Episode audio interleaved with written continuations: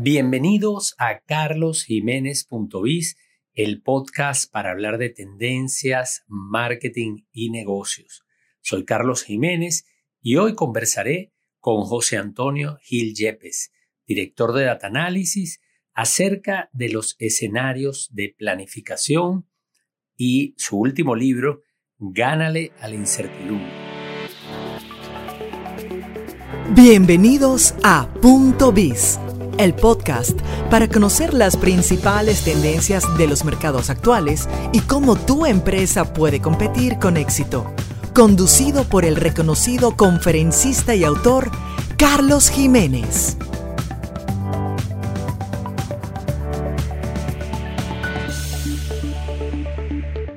El episodio de hoy es posible gracias a Nodus Bank International. Es una realidad que para impulsar un emprendimiento como el de nosotros necesitamos una cuenta en dólares sin importar en qué lugar del mundo nos encontremos. Esto ahora es posible gracias a Nodus Bank, el banco en los Estados Unidos que me ayuda a crecer, que no me obliga a viajar para abrir una cuenta, que impulsa el crecimiento y desarrollo de mi negocio. Más que mi banco, es mi socio financiero, es mi banco online, mi banco donde quiera que esté. Para más información visita nodusbank.com y así comienza a disfrutar de sus beneficios cuanto antes. Bueno, bienvenido José Antonio eh, a este episodio de mi podcast carlosjiménez.biz. Es un gusto tenerte acá como invitado especial en esta temporada en donde quiero abordar algunos temas relacionados con el ambiente o con el contexto buca, que he hablado en varios episodios anteriores, que tiene que ver con la volatilidad, la incertidumbre, la complejidad y la ambigüedad. Y para eso, a todos ustedes, los que me están escuchando o que nos están viendo ahora a través de las plataformas sociales de YouTube, de Instagram, eh, quiero decirles que José Antonio Gil Yepes quien es mi invitado de honor en este episodio de Carlos Jiménez.biz. Es una autoridad en materia de escenarios, de planificación. José Antonio Gil es un sociólogo con una amplia trayectoria. Eh, viene, bueno, su origen en la industria petrolera, fue académico en el Instituto de Estudios Superiores de Administración IESA, una institución que ustedes conocen muy bien, muy reputada, no solo en Venezuela, sino en la región. Y José Antonio Gil, además, es uno de, de las piezas clave de Data Analysis eh, y quien, bueno, gracias a él yo pude incorporarme en Data Analysis también, primero como gerente y luego como socio, así que estoy muy agradecido, de verdad, con esa oportunidad que me dio José Antonio de formar parte del equipo, pero además de aprender tantas cosas en este equipo eh, que hemos formado desde hace casi 30 años, porque este año en noviembre cumplo 30 años desde que llegué a la compañía y todavía recuerdo como si fuera ayer esa entrevista con José Antonio. Así que bienvenido José Antonio. No voy a dar demasiados detalles porque tu currículum es, bueno, pero más bien voy a dejar que tú mismo te presentes porque como todos cambiamos, José Antonio está no solamente haciendo lo que hace muchos años hacía o hace, que son los escenarios, las asesorías, los estudios de mercado, sino también ahora desde hace unos cuantos años también al frente de una organización sin fines de lucro, la Centrodemocracia, que además gira al en torno a algunos libros que él ha publicado y que he tenido la oportunidad también de, ver, de leer. Así que bueno, José Antonio, bienvenido, gracias por, por el tiempo. Y bueno, estamos en carlosjiménez.biz en este podcast. Quiero que tú mismo te presentes para la gente que nos está oyendo. Bueno, muchas gracias, Carlos. De verdad que el honor y el gusto también es mío. Este es un placer tú de participar en estos, por estas vías en las cuales tú has sido un pionero y, y has marcado la pauta a través de data análisis y tendencias digitales, en donde fuiste tú quien nos invitaste a los socios de data análisis a formar parte de tendencias digitales. Y, y, bueno, y esto es parte de todo ese esfuerzo que tú vienes realizando para abrir estas vías de, digitales para comunicación y para la investigación de mercado. Bueno, ese es otro tema de mi currículum que no mencionaste. Bueno, me, me, incorporo pues a tendencias digitales también. Bueno, ha sido una vida dedicada pues a, a buscar las mejores respuestas tanto para el país como para las empresas y algunas organizaciones eh, que nos han tocado asesorar, inclusive la mayoría, pues empresas, pero también partidos políticos, eh, la Iglesia Católica, mm, algún sindicato también hemos tenido como cliente para orientarlo eh, a través de la planificación estratégica, los estudios de mercado, en este caso, pues algunos son estudios de marca, en la cual, bueno, cualquier organización es una marca. Un fe de cámara es una marca. Eh, una empresa, pues, representa una marca, sus productos.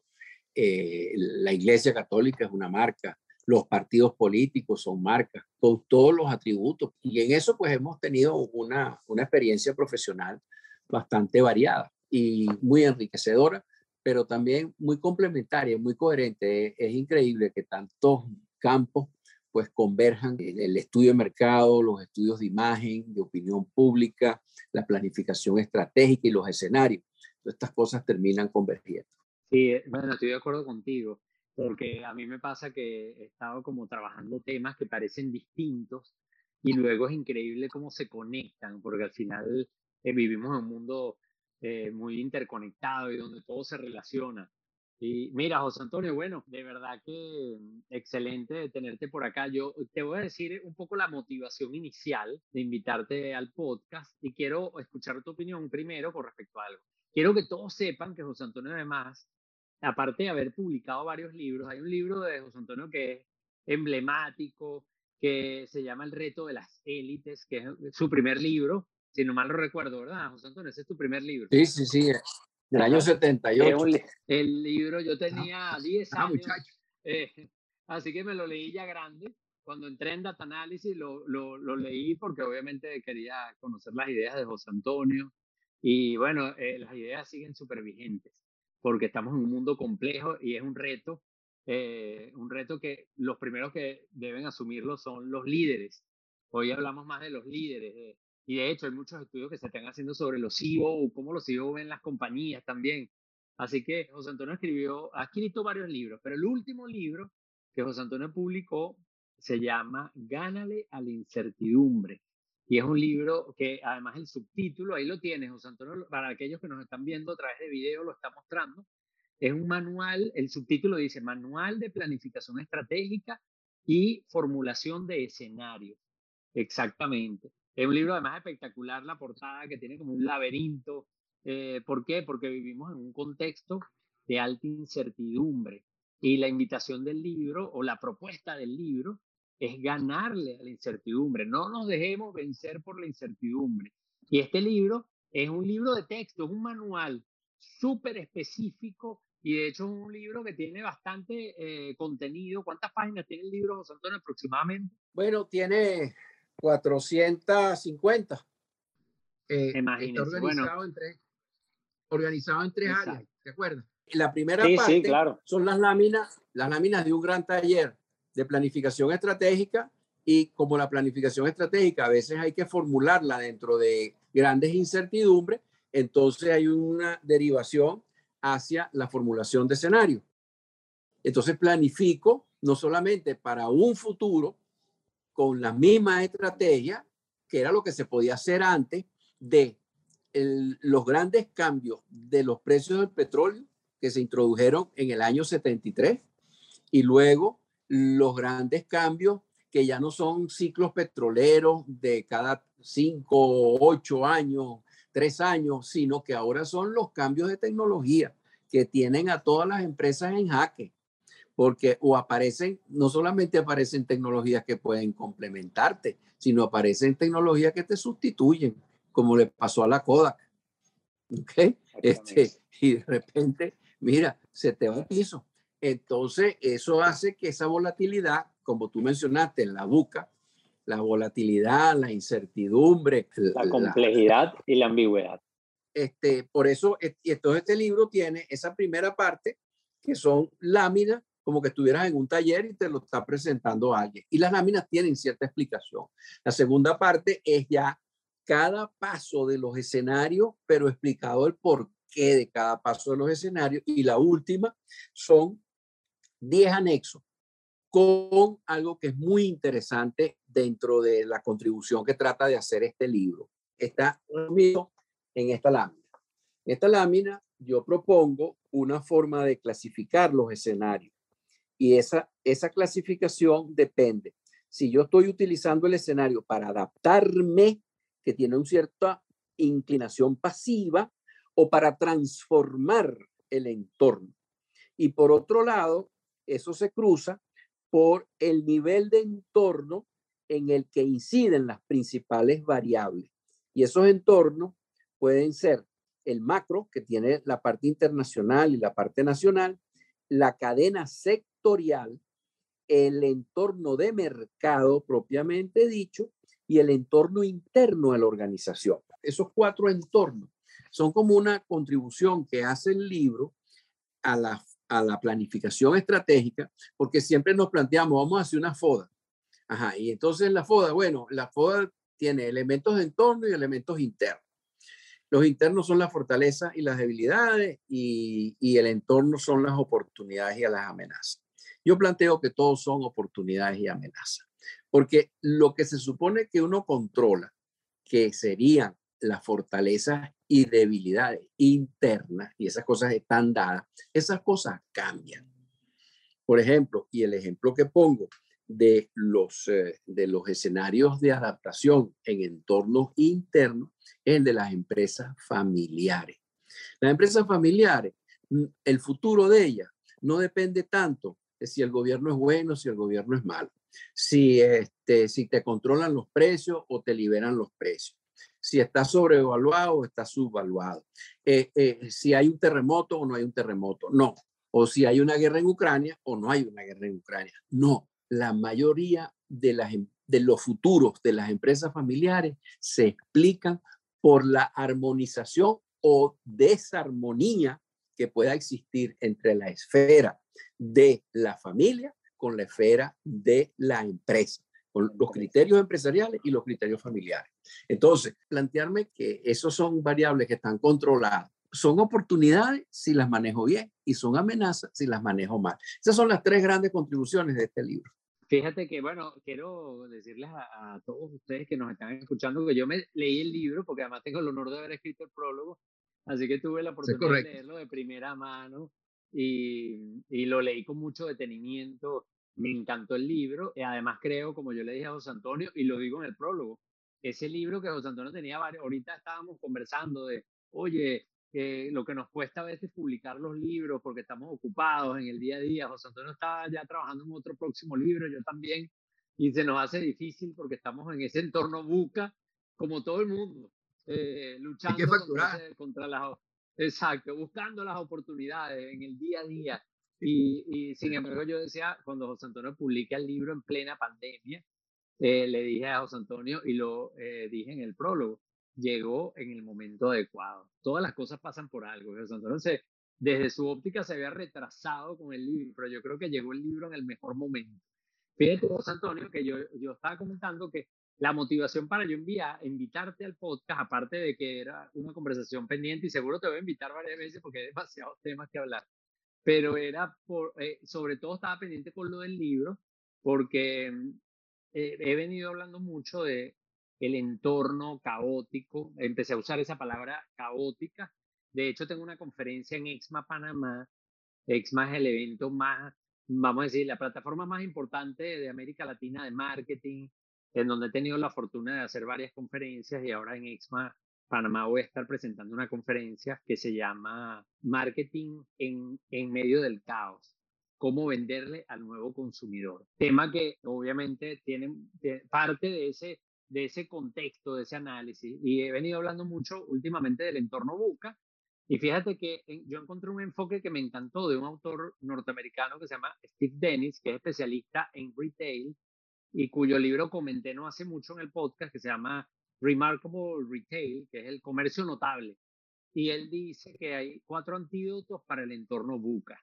Entonces él dice que la B de eh, volatilidad se combate con visión, porque tú cuando tienes una visión como compañía, y yo por eso vengo trabajando tanto el tema del propósito y todo ese tema. La U de incertidumbre en inglés se combate con understanding, o sea, con el entendimiento, porque si tú tienes incertidumbre, tienes que entender. Y allí yo veo que los escenarios son una excelente herramienta para entender ese entorno de alta incertidumbre. Y ahí vamos a hablar un poquito ahorita. Después él dice que la C de la complejidad se combate con la claridad, porque a veces las cosas que son muy complejas, bueno, hay que simplificarlas, ¿no? Y la A de ambigüedad es la combate con la agilidad. Que hicimos, yo hice un webinar con Irene Lesman de Useful en abril, marzo-abril, para hablar de marketing ágil.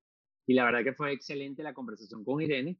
Entonces, yo estaba pendiente, tenía la tarea pendiente de, oye, voy a invitar a José Antonio para no solamente hablar del libro, una obra espectacular, sino para que José Antonio desde su perspectiva nos ayude a entender ese entorno buca o vacunarnos contra la incertidumbre.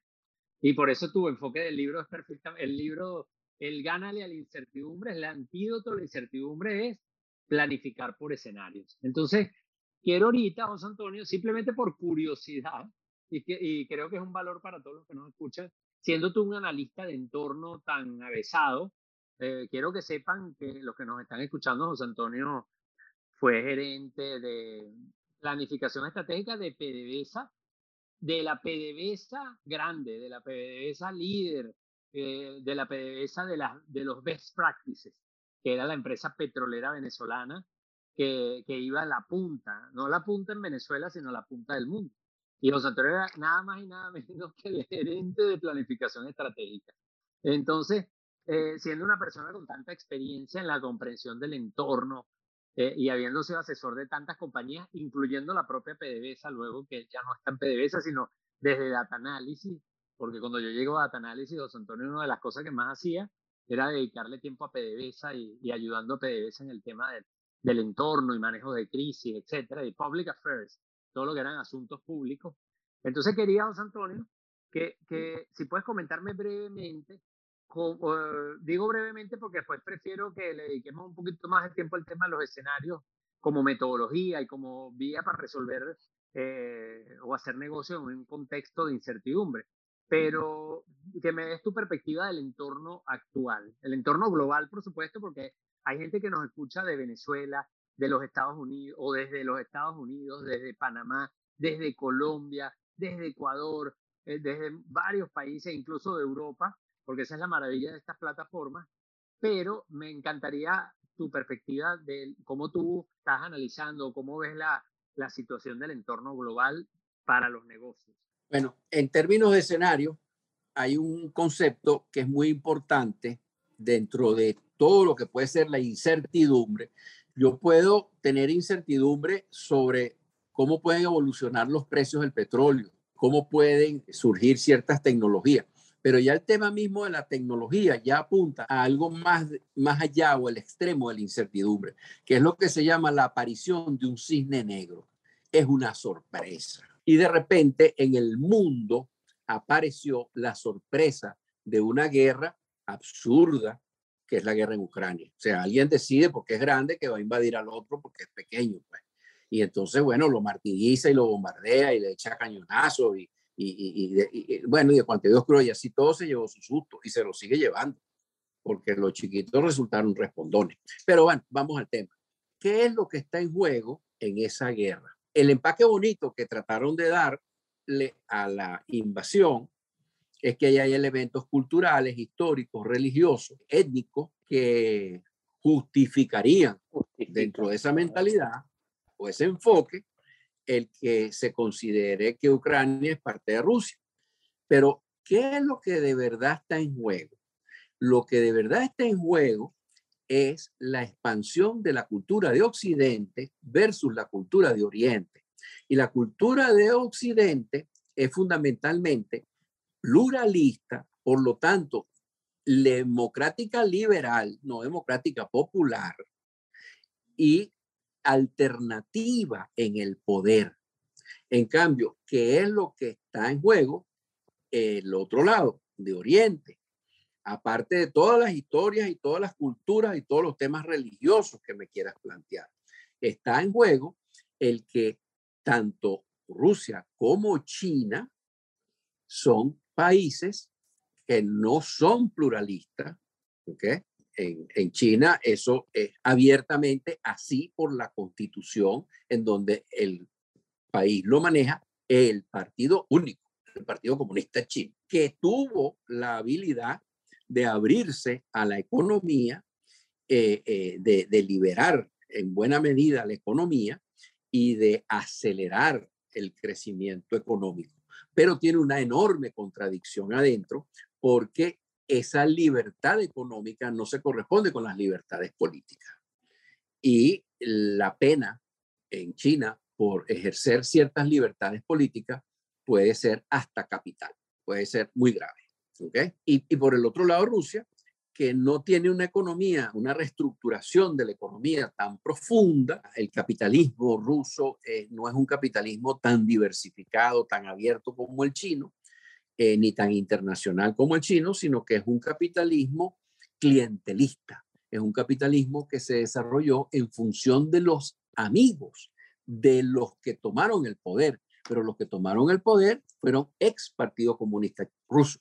Y eso fluyó a través de un enorme sistema de, desafortunadamente, y por lo que estamos viendo, por las cosas que están incautando los países europeos, estamos viendo incautar unos niveles de riqueza que no se explican. Obviamente no digo más. Ok, entonces lo que está en juego en Ucrania no es todo esa historia y todas esas religiones y todas esas culturas y esos temas étnicos, sino qué es lo que tú quieres. Un, un, una democracia liberal, plural y alternabilidad en el poder, o una cosa, en Rusia la llaman democracia, pero que no es plural, que no es liberal eh, y que no tiene alternabilidad en el poder, y la mayoría de los países de la ex Unión Soviética, empezando por Bielorrusia, en el extremo eh, occidental y terminando por Kazajistán en el extremo oriental, cerca, ya lindando con China, de todos esos países, hay uno que pretendió la alternabilidad en el poder, la democracia plural y el desarrollo capitalista y la inclusión en la Unión Europea. Ucrania. Entonces, usted tiene que pagar los platos rotos. Y cuando Rusia vio que el presidente de Ucrania trató de orientar la, el desarrollo político de Ucrania hacia la perpetuación del poder y el desarrollo económico hacia ese capitalismo clientelista, que no competitivo, bueno, simplemente los ucranianos lo tumbaron, no sacaron del poder. Pero en, otro, en los otros países eso no ha ocurrido. Por ejemplo, Lukashenko, que tuvo enormes problemas cuando se hizo reelegir a través de una elección en donde todos esos países sacan el noventa y pico por ciento de los votos, Putin incluido, este, eh, que cosas que son absurdas, nadie saca 95% de los votos, ni yo en mi casa. Ni el más popular, este, ni el más popular. Ni el más popular, ni yo en mi casa saco el 95% de los votos. Entonces, este, lo que este juego es eso. Ahora, ¿qué pasó y qué va a pasar? Bueno, ahí va a quedar una zona de tensión en donde nos estamos franqueando y nos estamos conociendo. Y las sanciones para Rusia y el rechazo hacia Rusia y la desconfianza de Europa hacia Rusia va a ser enorme y va a durar en el tiempo. Fíjate, José Antonio, partiendo de, de un contexto global de alta incertidumbre, donde, por ejemplo, el fenómeno o este elemento de la guerra en Ucrania surge como un cisne negro, como tú dijiste, porque, bueno, nadie lo, aunque Putin venía avisando, pero es un proceso como súbito que se da, eh, que no tiene vamos a decir, eh, justificación racional o lógica. Entonces la pregunta es, ¿cómo los escenarios pueden ayudar a una empresa, una empresa que está en Panamá, que está en Venezuela, que está en Colombia, que está en los Estados Unidos, que está en Ecuador, que está en España, que es una empresa que está eh, preocupada por factores como, por ejemplo, la guerra en Ucrania, que, ojo, no solo generan incertidumbre, sino que además en, algunos sectores impacta directamente vía el aumento de los precios de los combustibles, la escasez de algunos productos agrícolas, este, y eso sumado a otros elementos del entorno global que están afectando como la propia pandemia y sus consecuencias, que, que podremos mencionar algunas de ellas como la ruptura de las cadenas de suministro, como, em, bueno, y la escasez que eso puede conllevar en algunos sectores y el impacto en los precios, este, por ejemplo, eh, cómo, la metodología de los escenarios podría o puede ayudar a una compañía en lo micro, esa empresa que está en cualquiera de estos países que yo mencioné, ¿cómo podemos ilustrar eso? ¿Cómo, cómo una empresa aplicar esto para poder hacer algo concreto con sus estrategias de negocio? Retomamos el caso de la industria petrolera, la industria automotriz norteamericana, cuando se disparan los precios en el 73-74. La industria automotriz norteamericana venía evadiendo el reto que planteaban los automóviles europeos más chiquitos, más eficientes y más confiables, de mejor calidad, y de los automóviles orientales como un Toyota, como un Hyundai, etc. ¿Okay? Y ellos seguían con estos carros muy grandes, muy pesados, que consumen mucha gasolina y que no tenían la misma calidad, no tenían la misma confiabilidad y la misma duración. Hay que verle la cara a un motor de un Toyota que están diseñados para 300 mil kilómetros. Bueno, tú dices que va a vender un carro norteamericano en 300 mil kilómetros y te mandan un par de muletas y una silla de ruedas. Entonces, este, bueno, tal vez hoy en día no, pero, pero porque habrán entendido algo. Ahora, ¿cuál era el reto de la industria norteamericana? Transformarse, eh, adaptarse a carros más pequeños, con mejor calidad y con, y con una mayor durabilidad, el consumo de combustible y eficiencia en el consumo de combustible. Lo hicieron mm, no a la medida de los europeos y los orientales. Entonces, ¿qué carros vemos nosotros en los Estados Unidos? Bueno, se ven los carros norteamericanos, pero la, la presencia de carros orientales y europeos es enorme.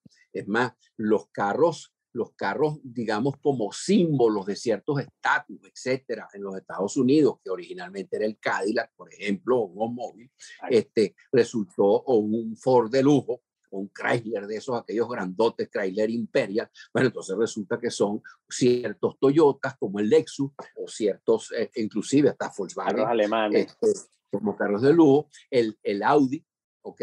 Y el sueco, el Volvo. Entonces tienes una cantidad de carros estatus este, allá en Estados Unidos y por otro lado carros sencillos pero muy confiables, muy buenos de Oriente y de, y de Europa. Entonces, ¿qué pasó?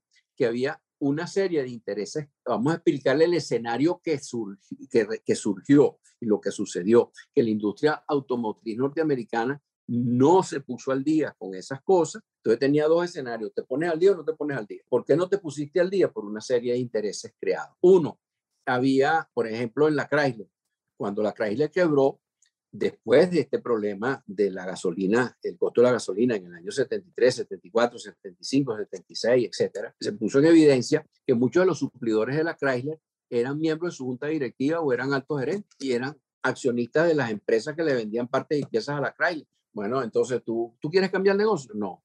Entonces, eh, los sindicatos, no, hermano, aquí no me venga a introducir robos ni a cambiar las monedas, la manera de producir estos carros, porque yo me niego, porque es un esfuerzo más, pues yo no voy a caer en eso. Este, en total, que la industria automotriz norteamericana se ha venido reformando la, la, defensa, del, status quo. Ahí tienes, ahí tienes un, un, caso bien, bien, bien importante. Mira, José Antonio, y ahorita no estará pasando algo similar con el tema de los coches eléctricos, que al final entonces eh, ahora viene una disrupción tecnológica que podemos utilizar la, la, tecnología para hacer los coches eléctricos, incluso estamos con los autos autoconducidos, que es donde vamos, que ya está bastante adelantado proyectos de algunas compañías de tecnología. Entonces creo que también viene otra encrucijada de, bueno, me monto en esos cambios o, me, o, o defiendo. Creo que hoy día la empresa está como más preparada desde el punto de vista del mindset de que ya hoy día es muy difícil en el mundo hacerte el loco tanto tiempo, como por, por, por, ejemplo pudo haber pasado en los años 70, pero, pero quizás es un dilema muy similar desde el punto de vista de, me adapto o, sigo defendiendo lo que, una, segunda ronda de lo mismo, pero más sofisticado. Hace como un año, el presidente de la Mercedes-Benz eh, dio un discurso frente a inversionistas, empresarios, etcétera, y habló de quiénes eran sus competidores y le dijo que sus competidores eran el carro eléctrico y no nombró el Tesla para no nombrar la marca. Así como hacen los políticos que no le nombran la marca al otro. Dijo que el carro eléctrico, el Google y la Internet. Bueno, pero ¿cómo es eso? El carro eléctrico, bueno, el carro eléctrico. ¿Y Google por qué? Bueno, pues tiene los mapas y el Internet porque me permite eliminar el chofer. Entonces, ¿qué es lo que va a pasar? Que si, ¿Para qué va a comprar usted un carro? No se preocupe, usted, usted manda por aquí, por el teléfono este, usted manda una solicitud de un carro y el carro aparece solo aquí en la puerta a las nueve y cuarto, que es la hora que usted dijo que lo vinieran a buscar. Y el carro ahí lo lleva allá y usted suelta ese carro y se acabó el problema. ¿Para qué va a estar usted comprando carro? Entonces él dijo que serán sus competidores. El carro eléctrico, el Google el Internet. Esa es la próxima ronda que viene. Entonces, usted se adapta o no se adapta. Esos son unos escenarios para la industria automotriz. Tú dijiste algo hace, hace un rato que es importante que quiero hacer hincapié para los que nos escuchan, que cuando planificamos, muchas compañías trabajan un futuro y hacen una planificación con, con una proyección. Y José Antonio hace un rato mencionaba y decía, evitar eso, porque si estás en un entorno de alta incertidumbre y de volatilidad, si hay incertidumbre no sabes lo que puede pasar. O puede pasar o, tienes varios, varios futuros alternativos. Entonces, ¿por qué apostar todos los huevos a la misma canasta? Entonces, un poco la metodología de los escenarios lo que busca es, como compañía, prepararte para esos futuros alternativos de manera tal de que tú puedas formular estrategias a las que se les llama estrategias duras, que son las estrategias que consideran esos escenarios alternativos y no estás trabajando, como yo digo, José Antonio, como un apostador, el apostador es el que apuesta a una opción y se juega el número. Entonces el empresario apostador es el que dice, ah, esto es lo que va a pasar, va a haber crecimiento económico en tanto o va a caer la producción en tanto y lo que va a suceder es esto. Y apuesta y organiza todo su budget, toda su planificación, su estrategia y su budget alrededor de eso. El problema es que en un ambiente de alta incertidumbre, eso es apostar, porque puede que no suceda y qué tan grave puede ser. Entonces, la bondad que tienen estos escenarios o esta metodología invita a formular futuros alternativos. Y recuerdo que José Antonio hace mucho énfasis en el libro en ese tema y de que los escenarios hay que tener cuidado porque estos son escenarios cualitativos. No son los escenarios que utilizan los financieros, que a veces hacen tres escenarios, más probable, optimista, pesimista, le meten después una probabilidad y sacan un promedio y al final termina siendo una proyección, que como yo digo, a veces es peor, porque en el episodio anterior o uno de los episodios pasados de mi podcast, yo decía, cuidado con el promedio, cuidado con quererle vender a un cliente promedio, porque el cliente promedio no existe, el promedio es un artificio, es un cálculo matemático, entonces un futuro promedio no existe, el futuro puede ser A, B o C, pero pensar de que yo calculo un promedio ponderado incluso de A, B y C y me va a dibujar un futuro, puede ser un gran error. Entonces, eh, quiero, José Antonio, que nos hables un poquito de esa parte en la práctica de, bueno, los escenarios, cómo se hacen esos escenarios. Quiero ir más a lo micro todavía, porque estos ejemplos que pusiste son muy buenos. El tema de los autos, el tema de los alimentos, porque ya nos dicen, bueno, mira, estos son, en el fondo son dilemas, dilemas estratégicos o sea, la incertidumbre te coloca ante dilemas estratégicos y los escenarios lo que te obligan o te ayudan es a prepararte para esas alternativas y ser todavía mejor, más, más proactivo, más bien, para formular estrategias que busquen de alguna manera que eso se convierta en una oportunidad porque sí, porque tú estás siendo proactivo en buscar la oportunidad o sopesar una debilidad que tú puedes tener en ese escenario. Entonces, háblanos un poquito más de eso para ese, ese oyente que, que está aquí en, el podcast, que por ejemplo puede ser un gerente de marketing de una compañía de consumo masivo, o puede ser un emprendedor que tiene un negocio de poca data, que puede tener tres años, poca data o poco tiempo, que puede tener unos tres, dos, tres años, y, que está más bien ahorita como aprendiendo, entendiendo qué le funciona y qué no. ¿Cómo en esos ejemplos te podría ayudar y cómo podemos aterrizarlo todavía más para este tipo de, de personas o de profesionales? Mira, por ejemplo, buscar un escenario de, de entorno de mercado, que creo que es muy interesante. El, el escenario que se plantearon la gente de Accor en Francia con los hoteles Fórmula 1. Ellos querían competir y, resolver un tema con los hoteles que llaman de etapa. Es decir, yo voy a ir de París a Marsella, pero me voy a parar en Lyon. Pero yo no me quiero meter dentro de la ciudad porque me meto en la ciudad y entonces ya perdí mucho tiempo para dormir, por ejemplo, perdí mucho tiempo. Además, es un problema el parking del automóvil y si lo consigo me sale carísimo. El hotel tiene unos precios relativamente altos porque además tiene un restaurante que pretende ser de cierto nivel y a lo mejor no lo es, pero hay que cobrarlo y el hotel tiene una cantidad de características tradicionales de muebles sofisticados, etcétera, que a mí no me interesan, porque yo lo que quiero es dormir a, e invertir la menor cantidad de tiempo posible y seguir mi camino.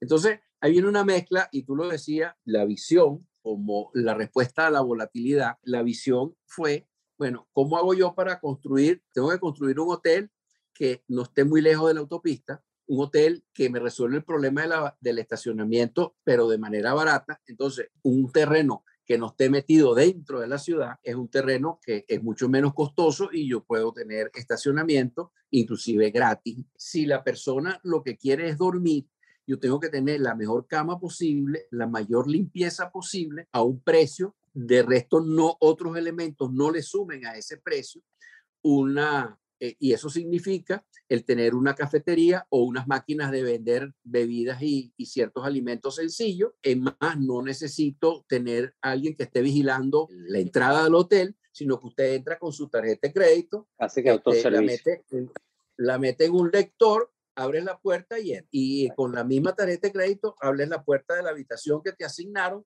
y que te enteraste del número a través del teléfono celular inteligente. Eh, y por último, este, todos los muebles del hotel son muy sencillos. Entonces, tú tienes una, una gran cantidad de ahorros por parte del hotel. Parte de esos ahorros te lo trasladan al precio, pero vas a tener una ocupación probablemente mucho más alta y vas a tener unos beneficios que se calculan en el caso de los Fórmula 1 con respecto a los hoteles de, dos de una y dos estrellas en los centros de las ciudades tradicionales, unos beneficios que son dos veces los beneficios de, de esos hoteles tradicionales y que tienen una ocupación de tres veces. ¿Alguien se imaginó eso? Y montaron eso. Este, bueno, ahí tienes una especie de escenario de adaptación a, a las nuevas condiciones de mercado, pero en una adaptación de una manera muy creativa. Bueno, ya estamos llegando al final porque se nos fue el tiempo volando. Creo que vamos a tener que grabar otro, Antonio.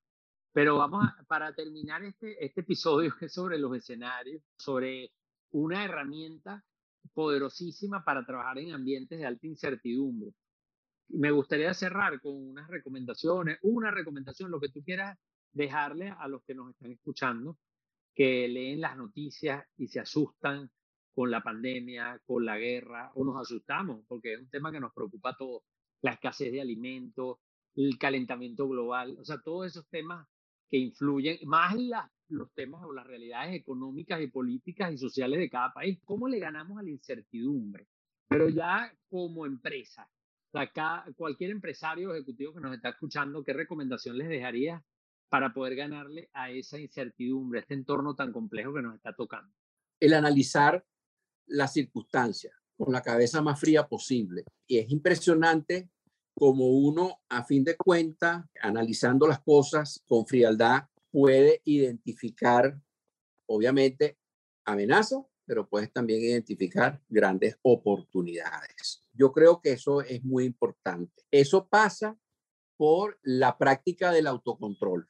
Eso tiene que ver con la inteligencia emocional. Tiene que ver con la inteligencia emocional. Y más allá, el autocontrol ya se sabe que pasa por el mindfulness. Es decir, tienes que entrar en un nivel de autocontrol muy importante para poder hacer frente a algunas amenazas significativas. Y eso, bueno, eso son, el mindfulness es una técnica que se estudia, se practica, se practica y se practica. Y a través de eso vas, aprendiendo con alguna orientación conceptual. Y yo creo que eso es, es un elemento bien importante. Y tercero, hay que tener en cuenta algo que es la cultura de la macroorganización dentro de la cual uno se desenvuelve. En las culturas que parten de relaciones predominantemente autoritarias, Y el autoritarismo puede ser el de un país, de unos liderazgos políticos, que es lo más típico que uno se imagina, pero puede ser el autoritarismo de la dirección de una empresa o de la dirección de una iglesia o de la dirección de un partido o de un sindicato o de una familia. La cultura que se desarrolla bajo una relación predominantemente autoritaria es una cultura de dependencia y de búsqueda de soluciones volteando hacia el poderoso, mirando hacia arriba. Y nosotros tenemos, los que vivimos en países así, tenemos que vacunarnos contra la búsqueda exclusiva de soluciones hacia arriba, en donde podemos llegar hasta perder la misión de nuestra organización, en donde en vez de dedicarme a producir el mejor producto posible con la mayor calidad y la mayor productividad, de repente como hay control de cambio, me dedico a ver cómo consigo más dólares baratos. ¿Y cómo? Esperar que llegue la política de subsidio. Adulando al poderoso, que me llegue el, o me llegue el crédito blando y si puedo no lo pago. Entonces, ese, mire, ese no es el negocio que usted tenía originalmente, esa no es la misión de ese producto fabuloso que usted quería hacer. Entonces, ¿de dónde viene, de dónde viene y dónde podemos buscar? El mundo a la larga va retornando el problema de lo que está en juego con la guerra de Ucrania, que es la democracia, el pluralismo, la horizontalidad, la alternabilidad en el poder versus la perpetuación en el poder y el autoritarismo retornando y vinculando esto otra vez a ese tema. Entonces, nosotros, aunque vivamos en, en entornos autoritarios, nosotros tenemos que buscar soluciones al autoritarismo y a los controles de precios, a los controles de cambio y a una serie de, de, de, distorsiones, regulaciones exageradas. Tenemos que buscar soluciones, no solamente cabildeando y ver cómo haces que el poderoso este, cambie, sino que tienes que buscar soluciones horizontales tiene que buscar soluciones en la alianza entre el empresario y sus trabajadores, sus colaboradores. Hay que buscar soluciones en la alianza entre tú y tus competidores. Para eso están las cámaras. Para, que, para desarrollar funciones de competición. No solamente competir, sino también cooperar. Y eso es simultáneamente en el caso de los negocios. Y así sucesivamente con la cadena, la cadena del sector cómo busco alianzas y contratos de beneficio mutuo con mis proveedores de materia prima o insumos, cómo busco los mismos contratos de, beneficio mutuo con los eh, distribuidores que pueda tener, con los generadores de tecnología, con los entes reguladores, que a los entes reguladores, mientras más especializado el sector, hay una máxima de la ciencia política y la sociología que dice bueno, mientras más especializado el sector, el ente público que lo regula es más dependiente de ese sector, porque el éxito de ese ente público que lo regula es que ese sector prospere, porque si no lo está regulando mal.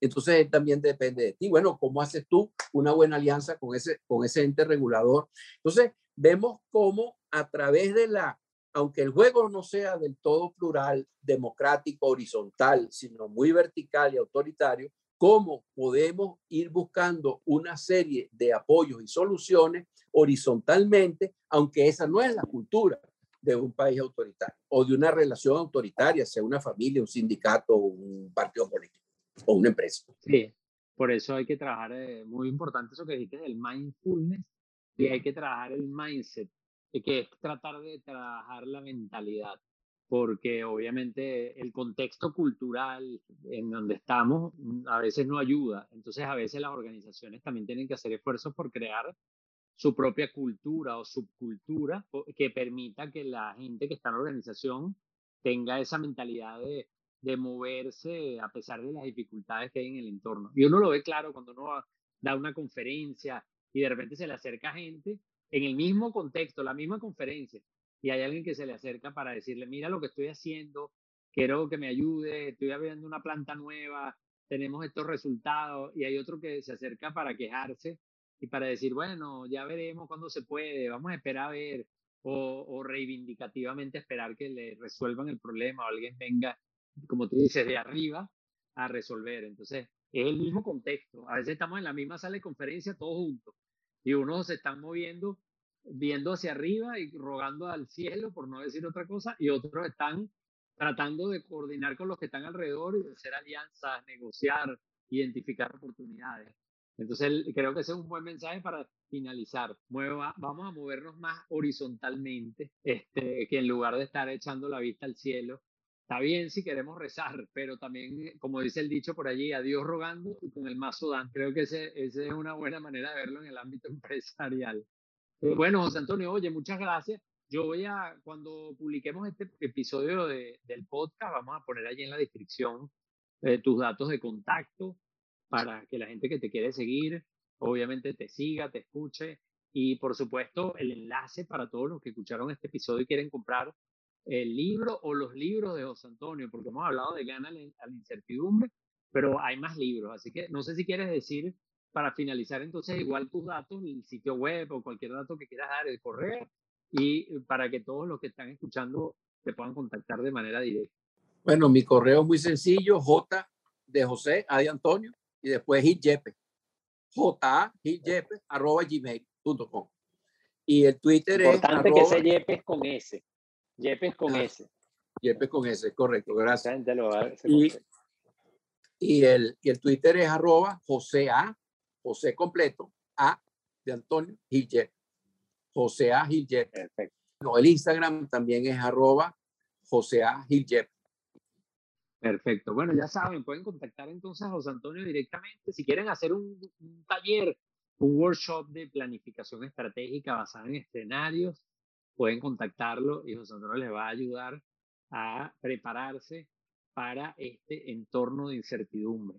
Muchas gracias a todos por escucharnos y a ti, José Antonio, nuevamente un millón de gracias por, esta, por este rato que nos diste para hablar de escenario.